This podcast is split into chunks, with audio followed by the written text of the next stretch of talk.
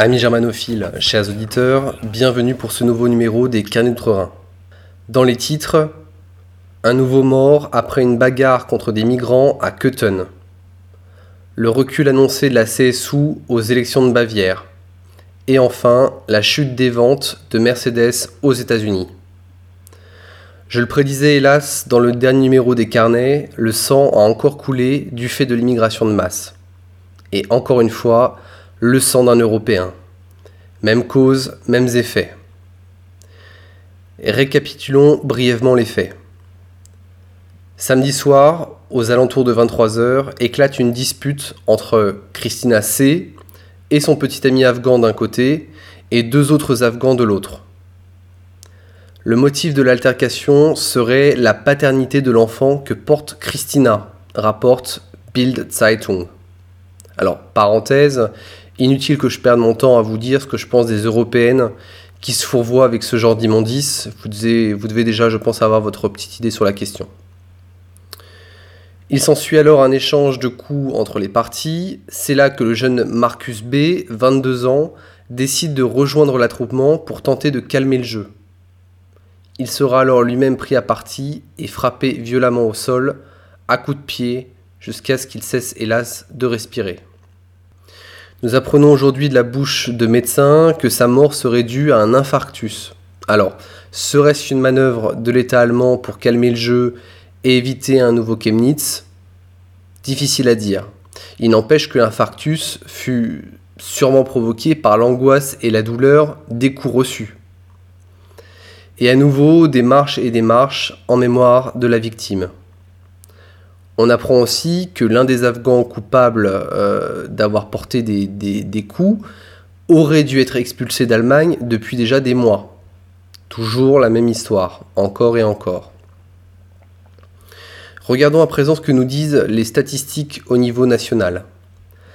La part d'immigrés impliqués dans des délits mortels a été multipliée par 3 depuis 2013, c'est-à-dire depuis l'arrivée des migrants. En tout, ce sont 112 cas d'agression grave du fait de migrants qui ont été enregistrés l'an passé, conduisant à la mort de 13 Allemands. Et croyez-moi que ce bilan, les Allemands vont le faire payer à Madame Merkel, en tout cas je l'espère. Mais comme je vous le disais aussi dans les carnets de la semaine passée, un funeste pacte a été scellé entre les élites et le peuple allemand, et cela depuis des décennies. Les élites garantissent confort et prospérité économique au peuple allemand, qui lui, en retour, accepte sans broncher toutes les injures faites à son histoire, à ses traditions et plus généralement à son identité. Néanmoins, un vent durable se lève dans la population, c'est palpable. En témoignent les élections au Parlement de Bavière qui auront lieu le 14 octobre et où l'on prévoit déjà un net recul pour la CSU, la petite sœur bavaroise de la CDU. En effet, selon un sondage, la formation atteindrait son plus bas historique avec 35%, en baisse de 3% par rapport à juillet. Même si elle conserve la majorité absolue, cette dernière s'expose de plus en plus. Viennent ensuite les Grünen avec 17% et l'AFD avec 11%. Sachant que d'après un, un, autre sondage assez intéressant, 0% des votants de l'AFD, oui je dis bien 0% des votants de l'AFD, disent soutenir la politique d'Angela Merkel. Ils sont 61% chez les Grünen et 50% au SPD. Alors vous me direz, c'est logique que les, votants de l'AFD ne soutiennent pas la politique d'Angela Merkel, mais qu'ils affichent une telle radicalité en dit long sur l'agacement du peuple allemand, et ce, manifestement, même à l'ouest. On est donc vraisemblablement en Bavière 11% des votants qui ne reviendront plus en arrière et qui souhaitent quelque chose de tout à fait différent. 11%, ce n'est pas la majorité, encore une fois, certes, mais c'est une masse critique capable de saper les autres partis et de se fédérer au quotidien sur des questions d'actualité. D'ailleurs, au niveau national, les partis se déchirent déjà entre eux. Alors pour les germanophones, je recommande de visionner l'intervention de Christian Lindner du FDP face à Anton Hofreiter des Grünen. On a le Macron allemand, je pense que c'est ce qu'on peut dire de Christian Lindner, il est président du Freie Demokratische Partei, qui est un parti ultra-libéral, qui va à la tribune pour dénoncer les vagues populistes, soi-disant fomentées par l'AFD, et qui se fait rabrouer par un député des Grünen sous les rires justement des membres de l'AFD. Il en vient alors à pleurnicher du manque de solidarité entre les partis collabos, pardon, je voulais dire les partis du système. Les partis classiques restent certes encore majoritaires, mais ils sont désunis, désorganisés, perdus, dépassés. Tandis que l'AFD, elle, continue sa course seule, avec le vent dans le dos, et sans se préoccuper des autres tout en aiguillant la vie politique sur, les sujets ses sujets à elle de prédilection, comme par exemple l'immigration, la délinquance. Je recommande aussi le visionnage des récents discours d'Alice Weidel, la chef de l'AFD, où cette dernière interpelle vivement Merkel dans l'hémicycle. On voit alors la Bundeskanzlerin rougir, soupirer, se tasser sur elle-même, bref, euh, véritablement accuser le coup. Je pense qu'au fond d'elle, elle sait qu'elle vit ses derniers jours à la tête de la Bundesrepublik. Pour faire un petit topo sur l'AFD, bon, c'est un parti qui, qui moule le maillot, qu'on peut qualifier de nationaliste, mais qui reste, à mon goût, encore beaucoup trop libéral. Euh, à ne pas confondre avec le NPD.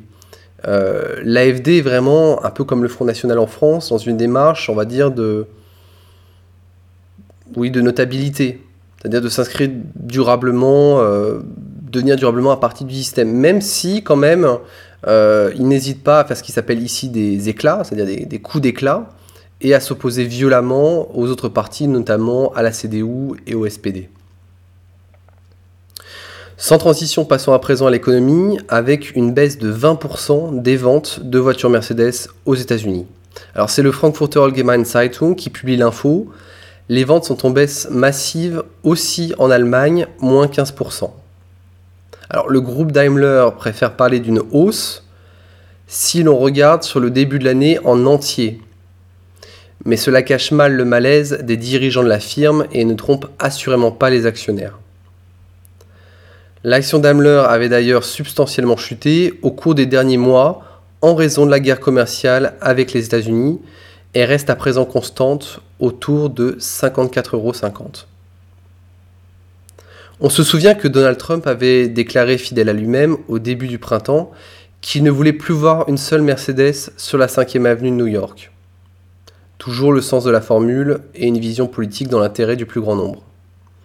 Ne rêvez pas, ce n'est pas demain qu'on aura ça en France. Nous, on a Macron qui vend Alstom Transport à Siemens après avoir vendu la branche énergie à GE. Pour revenir à Mercedes, il faut reconnaître que la firme a bien du mal à se séparer des diesels et plus généralement à fournir des moteurs peu polluants, là où les constructeurs français sont d'ailleurs assez compétitifs. À cela s'ajoute le respect de nouvelles normes diesel locales, euh, propres aux États-Unis, très contraignantes pour les constructeurs européens. Oui, oui, c'est bien du protectionnisme qui ne dit pas son nom. Cette émission des Canettes s'achève. Chers auditeurs, merci à vous de l'avoir suivi. N'hésitez pas à commenter l'émission dans la section commentaires. Les canets de reviennent la semaine prochaine.